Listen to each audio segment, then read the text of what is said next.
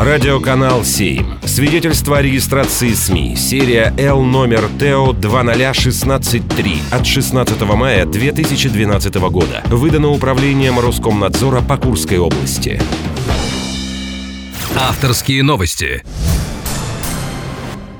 Здравствуйте, это заместитель председателя Курского регионального отделения Федерации компьютерного спорта России Егор Костин. И в выпуске авторских новостей я расскажу о главных, на мой взгляд, событиях недели из жизни Курска.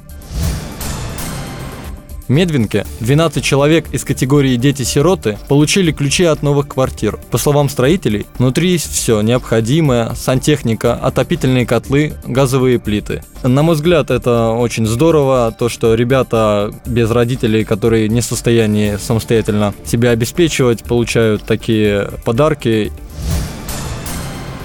8 марта стал самым теплым днем за всю историю метеонаблюдений в регионе. Столбик термометра поднялся до отметки 9,7 градуса, перекрыв рекорд десятилетней давности. Наконец зима отступает, холода позади, впереди только прекрасные теплые солнечные дни и прекрасное настроение. Определился соперник баскетбольного «Динамо» по четвертьфиналу серии плей-офф премьер-лиги. До двух побед подопечные Лукаса Мандела сыграют со Спарты НК. Видно, Курская «Динамо» баскетбольная команда, очень титулованная сборная девушек, которая достойно представляет не только Курский регион, но и всю Россию на международных соревнованиях.